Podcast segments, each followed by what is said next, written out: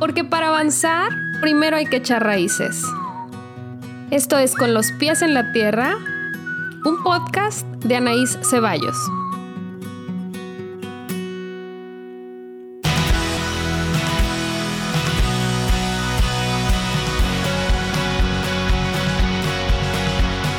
Este es el episodio número 22 de Con los pies en la tierra.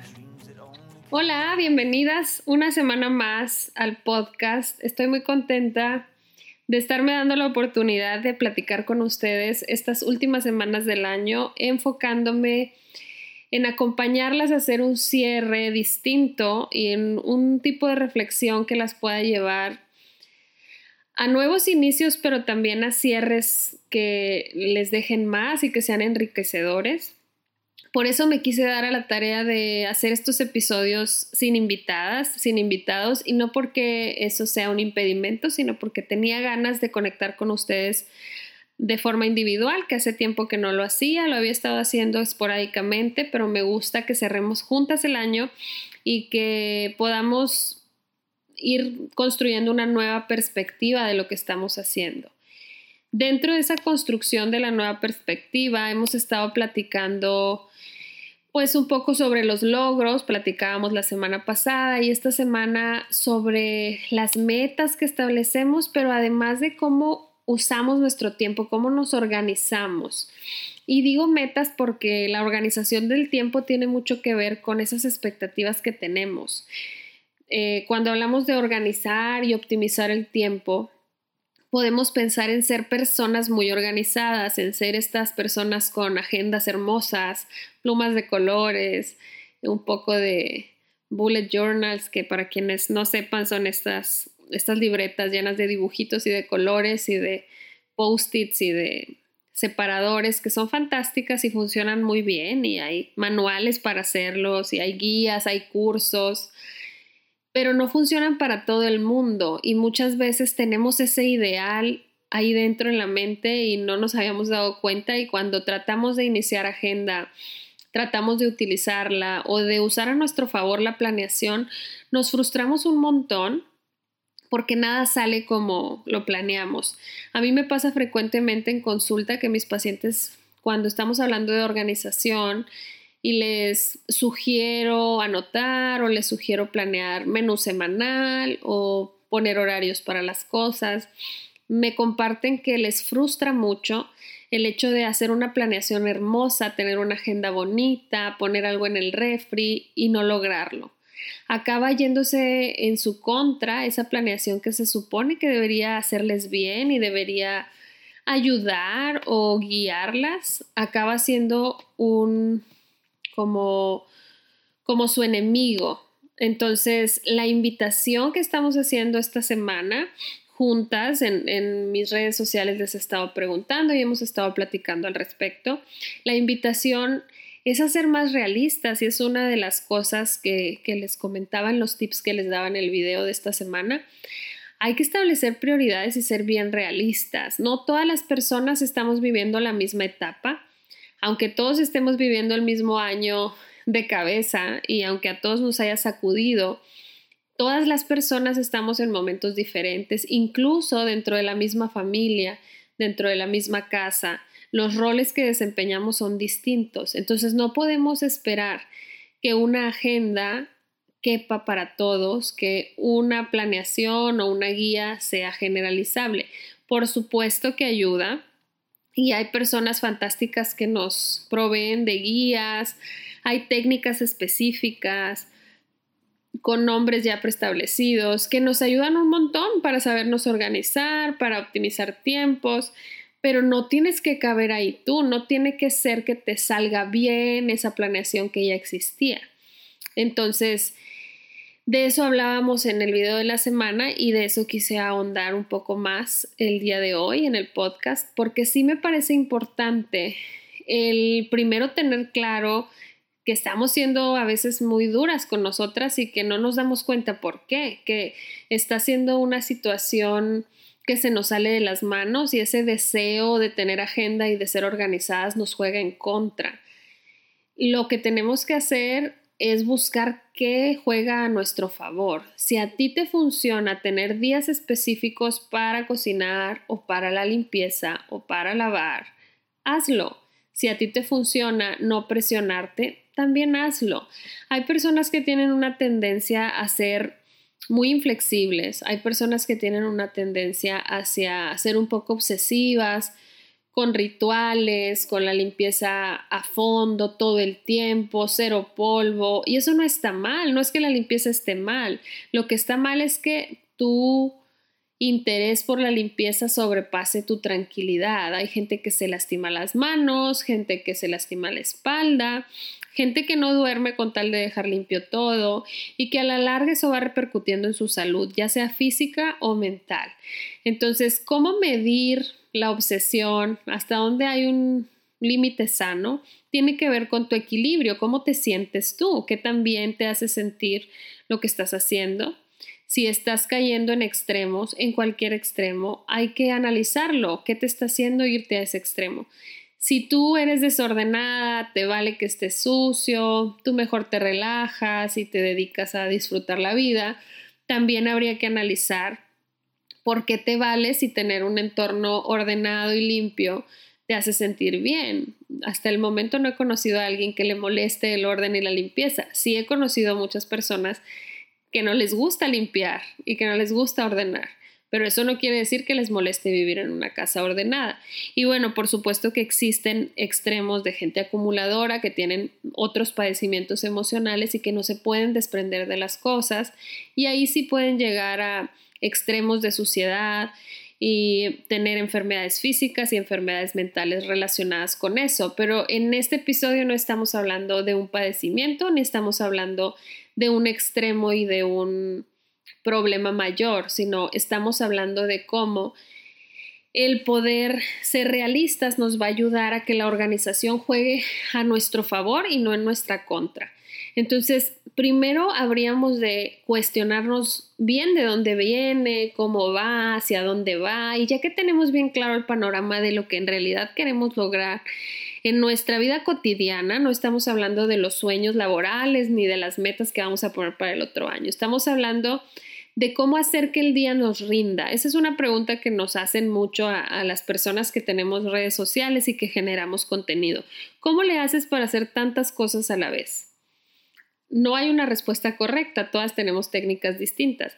Y yo siempre les recuerdo, y lo he dicho en mis cursos y en mis charlas que he dado en estos últimos meses, el día dura lo mismo para todas las personas. No todas las personas hacemos la misma cantidad de cosas y eso tiene que ver con cómo somos. Habemos personas que necesitamos estar más ocupadas porque el estar tranquilas no nos gusta, habrá quien le genera ansiedad, habrá quien le desespera, habrá quien se pone triste, cada quien enfrentamos nuestra realidad de forma diferente. Entonces, punto número uno, si nos ves haciendo muchas cosas a las personas de afuera, no pienses que tú tienes que ser así de productiva. Pregúntate a lo mejor de que, ay, ¿por qué necesitará hacer tanto? Pero no te sientas mal porque tú no estás haciendo muchas cosas. Sobrevivir es suficiente, dice mucha gente en este año y yo estoy de acuerdo. Cada quien está sobreviviendo este año de la manera que puede y estamos creciendo todos, todos estamos aprendiendo cosas que no sabíamos de nosotros mismos, de nosotras mismas. Pero es importante que al voltear afuera admires lo que te gusta y sueltes lo que no te gusta. No es una comparación, no estamos compitiendo, por organizarnos mejor. Ahora, si tú tienes metas claras, si tú dices, yo este mes quiero lograr X cosa, levántate y hazlo. Vas a tener que trabajar también en tu capacidad de convencerte a ti misma, de analizar para qué lo quieres hacer y de ser disciplinada. La disciplina no tiene que ver con que lo hagas siempre con ganas. Quienes nos levantamos temprano a hacer ejercicio yo les digo, no abrimos el ojo así como felices, apagamos muchas veces la alarma, algunas veces, otras veces sí nos levantamos sin necesidad de alarma, pero cumplimos con una meta que tenemos y un compromiso que hicimos con nosotras mismas. Va a haber momentos en los que tú pongas algo en tu agenda, lo intentes varias veces y te des cuenta que no te hace tan feliz, que es algo que ya no quieres hacer, siempre y cuando no sea un compromiso que no puedes romper yo te invito a que tampoco estés haciendo cosas obligadas que padeces y que no te gustan. Pero hay una línea muy delgada entre tengo flojera y en realidad esto no es para mí. Y para saber si algo es para ti hay que darle tiempo, hay que probar, experimentar, darle chance, cada quien establecerá su límite de tiempo. Pero para que la organización juegue a tu favor, tiene que estar en torno a cosas necesarias y placenteras. Entonces, hay cosas que tenemos que hacer, como la limpieza del hogar, como cuidar nuestro cuerpo, alimentarnos lo más sanamente posible, que no son negociables, pero hay muchas otras que sí podemos negociar y que muchas veces nos van llenando la cabeza de agobios sin darnos cuenta. Entonces hay que ser realistas, hay que establecer las prioridades y hay que trabajar en nuestra disciplina ya no estamos en una edad en la que tenemos a los padres detrás diciéndonos levántate, vamos, te voy a llevar, regresa, cumple. Ya estamos en la adultez donde nosotras somos las encargadas de ser esa voz, de decidir lo que vale la pena levantarte para hacerlo.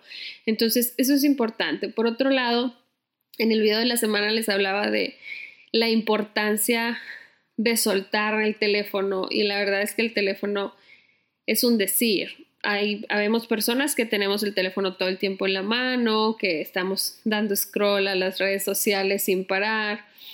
Y es pues un vicio, pero mucha gente tiene otros. Habrá gente que no toca el teléfono, pero está metida en cualquier otra cosa. Hay gente que se refugia en sustancias, pero también hay gente que se refugia en cantar, en bailar, en leer. No tienen que ser cosas malas, pero ¿qué es eso que estás haciendo constantemente que no te permite cumplir lo que quieres hacer.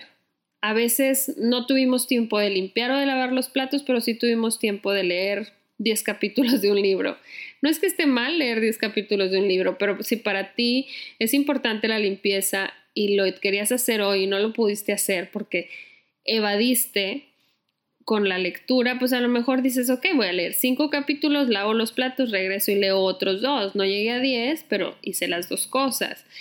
Sí es importante que establezcamos metas diarias y eso es algo que en la conversación que tuvimos en redes sociales esta semana, casi todas las personas coincidían en que les funciona y yo también siempre lo recomiendo. Una cosa son las metas a súper largo plazo, digamos un año. Tú puedes tener muy claro el panorama o más o menos claro de lo que quieres lograr este próximo año. Yo quiero cumplir con el sueño de tal cosa o me encantaría platicar con X persona de tal situación, quiero estudiar esta cosa, quiero lograr lo que tú quieras. Eso es como una meta general a largo plazo que no urge y que puedes empezar a dibujar el caminito para llegar ahí, pero no urge hacerlo. Hay metas a mediano plazo, que es un mes, tres meses más. Ahí sí puedes ponerte más específica. Quiero tal día haber logrado tal cosa. Y luego están las metas a corto plazo, que esas son las que importan muchísimo más. Cuando tú tienes metas muy importantes a largo plazo, hay que irlas deshaciendo en pedacitos. Hacer cachitos es como si rompes una hoja y la haces pedazos pequeñitos, pequeñitos. Así tenemos que deshacer nuestras metas a largo plazo, las vamos haciendo más pequeñas hasta que diario estás construyendo algo para el futuro. Un poco como las prácticas físicas, como el ejercicio, si tú quieres lograr correr un maratón, no vas a empezar practicando todos los días la misma cantidad de kilómetros del maratón, vas poco a poco. Si tú quieres competir en una competencia de CrossFit, no empiezas cargando el mismo peso en enero que en octubre. Entonces, sea cual sea la meta a largo plazo que tú quieras alcanzar, empieza a practicar el día de hoy con lo más básico. Si tú quieres meditar y no lo has logrado, no te vas a poner a meditar hoy 45 minutos, empieza con 3, empieza con 5, empieza investigando, métete a un curso, lee al respecto. El conocimiento nos va a dar poder siempre y no es una competencia de quien sabe más es vamos a utilizar la información que existe, ya sea en modalidad de curso, podcast, libro, vamos a empezar por ahí y abriendo la puerta del conocimiento vamos decidiendo el rumbo, vamos decidiendo el futuro y vamos viendo, ok, esto me gustó, Entonces ya encontré una práctica de meditación que me funciona, la voy a hacer todos los días a la misma hora. Así empiezo a construir mi meta de en un año ser una persona que medita media hora, pero no digo voy a empezar a meditar media hora a partir de hoy porque a lo mejor no lo voy a lograr y a los tres días me voy a rendir. Así como ese ejemplo, tendríamos que estarnos planteando nuestras metas para llegar a ese calendario hermoso de colores, con plumas y post-its y que lo vamos a pegar en el refri o en el cuarto o en la agenda y que vamos a utilizar día con día. Si tú quieres tener metas diarias a nivel personal, espiritual, emocional, pero además a nivel familiar, a nivel laboral, vas a tener que ser muy específica con lo que importa para ti. Ya que tengas bien claro el panorama de tus prioridades y de lo que importa para ti, también vas a incluir en tus metas a la gente que amas, porque si vives en familia con alguien en tu misma casa, pues también las metas van a tener que ver con esas personas. Pero a lo mejor vives sola y no tienes que meterlas ahí en tu día a día, pero a lo mejor si anotas en tu plan diario llamarle a alguien que quieres, mandarle un mensaje, estar presente, documentar cierta cosa. Aquí lo que importa es ser bien flexibles, pero tener muy claras tus prioridades, porque si tú tienes claro hacia dónde vas, no importa el tiempo que te tome, lo que importa es la constancia en el trabajo. Lo que importa es no perder tu rumbo porque los distractores van a llegar. Y vuelvo a utilizar el ejemplo de la meditación. La mente nunca se va a poner en blanco, siempre se va a querer ir a otro lado. Tú la regresas y le recuerdas que estás en el presente. Igual con las metas. Tú tenías una meta a largo plazo, algo pasó, algo salió mal y tu meta del día no funcionó. Oye, yo estaba haciendo todos los días yoga en la mañana. Oye, yo estaba meditando todos los días en la mañana, pero me quedé dormida, me enfermé. Mi perro hizo algo y tuve que irlo a llevar al doctor o mis hijos están necesitan que les ayude. El caso es que perdí el rumbo de esa meta tan fija, clara y establecida que yo tenía. Puedo meditar en la noche, puedo hacer yoga en la noche, puedo hacer pilates en la noche o puedo leer las 10 páginas que yo quería, puedo cocinar en la noche, puedo hacer todo lo que yo quería, lo puedo hacer en la noche. Pero es que ando más cansada en la noche, pues sí, estamos ajustando el plan, pasado mañana regresamos a la mañana. Pero ¿qué pasa? Que generalmente cuando algo se nos atravesó y ya no salió el plan original que yo había puesto en mi hoja llena de colores, muy bonita, pues ya no lo hago. ¿Por qué? Porque descubrí que yo no sirvo para seguir planes, la planeación no es para mí, esto no funciona, esta técnica que tanto todo mundo está anunciando como la mejor, en realidad no es tan buena o por lo menos no para mí. Entonces tiro la hojita de colores, dejo de intentar y ¿qué sucede? Me siento mal. Siento que yo no puedo, que los demás sí, tanto que gasté en esa agenda, en, esa, en ese planeador, en esas plumas y lo único que hice fue perder dinero porque nada me salió bien. ¿Y qué hago? Vuelvo a mis viejos hábitos. ¿Y cómo creen que conseguimos esos hábitos? Pues generalmente fue a base de repetición. Alguien nos enseñó, nos lo dijo o lo vimos en casa o lo vimos en el trabajo y los construimos a base de repetición. Entonces mi invitación con la planeación es que tú puedas ser bien realista y poner metas que puedas alcanzar. Si tú no desayunas normalmente y solo te tomas un café, a lo mejor ese puede ser un buen comienzo. Empieza por aceptar una fruta durante la mañana o algo de proteína o un pan tostado, lo que vaya bien con tu tipo de alimentación y así diste un paso. Ya que incorporaste ese hábito, puedes ir poniendo otro y otro. Hay personas como Mar del Cerro, por ejemplo, que en este momento se me viene a la mente, ya estuvo en el podcast y lo puedes escuchar. Y ella cada mes te regala un calendario donde vas anotando tus hábitos. Puede ser ella, puede ser quien tú quieras, hay muchas guías y, tú puedes diseñar la tuya, te puedes acercar conmigo. Si tú estás en un proceso de terapia, por ejemplo, lo puedes trabajar con tu terapeuta. Para quienes son mis pacientes, me lo pueden pedir directamente. La intención es que sea tu establecimiento de metas, tu establecimiento de horarios, porque el hablar del tiempo resulta una prioridad.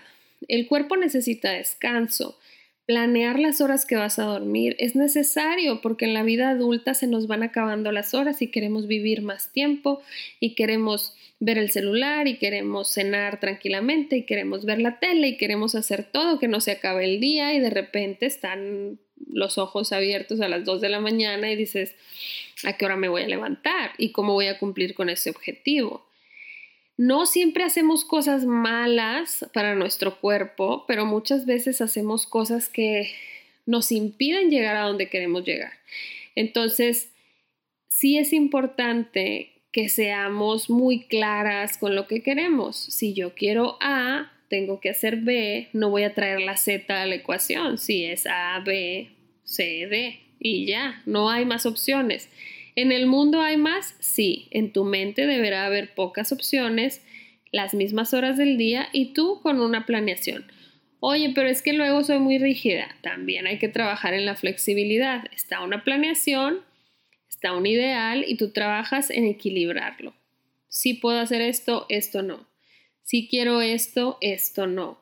Muchas veces tenemos obligaciones y hábitos que no nos hacen sentido. Hay cosas que venimos haciendo desde la infancia que cuando nos preguntamos por qué las hacemos no sabemos responder. Hay que poder quitar tiempo del día de cosas que hacíamos como, no sé, remojar la ropa toda antes de lavarla. A lo mejor solo quiero remojar la blanca, que es la que se ensucia más, y toda la demás está bien sin remojar es un ejemplo, pero el que tú quieras, de algo que tú hagas todo el tiempo y no sepas por qué. Cuestiónate ese tipo de actos. No sé, hay gente que se lava la cara antes de bañarse. A lo mejor tú dices, bueno, ¿y por qué ahí me tomo esos tiempos? Mejor en la noche, me tomo más tiempo, me pongo una mascarilla. Son cambios bien sutiles, pero que a la larga te van a hacer sentir satisfacción porque te estás escuchando a ti, ya no estás repitiendo reglas o ya no haces lo que ves que dicen que es bueno, sino que fuiste con un especialista, fuiste al nutriólogo, al psicólogo y ya después de que recorriste los especialistas necesarios, tú decides bajo tu criterio hacia dónde quieres ir. Entonces no vas a necesitar siempre tener hojas hermosas y plumas de colores. A lo mejor solo vas a necesitar dormirte más temprano, levantarte más temprano y te va a rendir más la mañana. Y en la tarde vas a poder descansar, pero tu mente va a estar más quieta y más contenta porque está logrando objetivos a corto plazo. La frustración es necesaria, pero a veces nos metemos en un remolino de emociones negativas porque las cosas no van saliendo bien una tras otra y se nos nubla la vista y pensamos que no podemos con la realidad. La verdad es que la realidad tiene muchas caras, la podemos ver de muchas ópticas y le podemos dar la vuelta a muchísimas cosas, por no decir a todas. Es importante que nos demos esa oportunidad de sernos fieles a nosotras mismas, pero si no nos conocemos es muy difícil sernos fieles. Entonces es un proceso que suena muy lento, pero si volteamos atrás, pues ya llevamos varios años de vida haciendo cosas sin tanta reflexión. Entonces siempre va a ser buen momento Nunca es demasiado tarde. Si tú que me estás oyendo dices, ay, pero es que ya tengo X cantidad de años y que tiene, puedes vivir tu vida de una manera más satisfactoria y sentir que te rinde más el tiempo. Volviendo a esa pregunta, es que ¿cómo le haces para que te rinde el tiempo? Pues evidentemente no hacemos todo. Hay gente que tiene ayuda en casa, habemos quienes nos repartimos las tareas con las personas que vivimos, habemos quienes tenemos alta tolerancia al desorden porque tenemos otras prioridades. Hay días que nos dedicamos a ordenar la casa, pero hay otros días que nos dedicamos a trabajar. Yo estoy grabándote el podcast y dejé de lado otras actividades que para mí no fueron tan importantes en este momento. Hay momentos en los que no puedo grabar o en los que no puedo responder mensajes o hay momentos en los que mi agenda no tiene espacio para más pacientes, pero hay otros en que sí, yo dedico días llenos a mis pacientes y días los dejo para mí, para mi familia, para mis grabaciones. Es una cuestión de equilibrar, pero te tiene que hacer sentido a ti. Si no, vas a seguir intentando y no va a salir. Es como seguir un plan de alimentación que se te hace ilógico, que te dicen, cómase 45 coles de Bruselas y cénese una ensalada todos los días, pues a lo mejor tú dices, pero ¿por qué tanto? Si yo en realidad quisiera comer, no sé, variedad de vegetales, a lo mejor sí, pero no el mismo todos los días. pues si en donde tú estás, con la nutrióloga que vas o el nutriólogo que tiene la mejor intención de que tú comas ciertos vegetales, no te hace clic su plan, pues se lo dices o buscas otra persona. Esto es lo mismo. Tú no vas a ir a buscar ser otra persona, sino al contrario, vas a ir hacia adentro a decir, ok, me voy a ser fiel a mí misma. ¿Cómo le voy a hacer para organizarme? Si tú tienes deseo de comprar algo que llevas mucho queriéndolo, pero es que no quieres gastar, pero es que tal, negocia contigo misma, vende algo que ya tienes, trabaja un poco extra para que te alcance, no sueltes ese deseo, no sueltes el sueño que para algo llegó a tu vida. Y si no quieres que sea algo material, entonces lo puedes voltear y decir, ok, toda la vida he querido tener este espacio en mi casa y decorarlo y no lo he podido hacer porque no me doy el tiempo, ok, ¿a qué le puedo quitar tiempo? Es una cuestión de quitar y poner y de priorizar y de ser bien sincera contigo. Hay cosas que a lo mejor disfrutabas un montón y este año te diste cuenta que ya no te hacen ningún sentido. Hay prácticas que llega un momento de pararlas, hay relaciones que llega un momento de pararlas y eso está bien.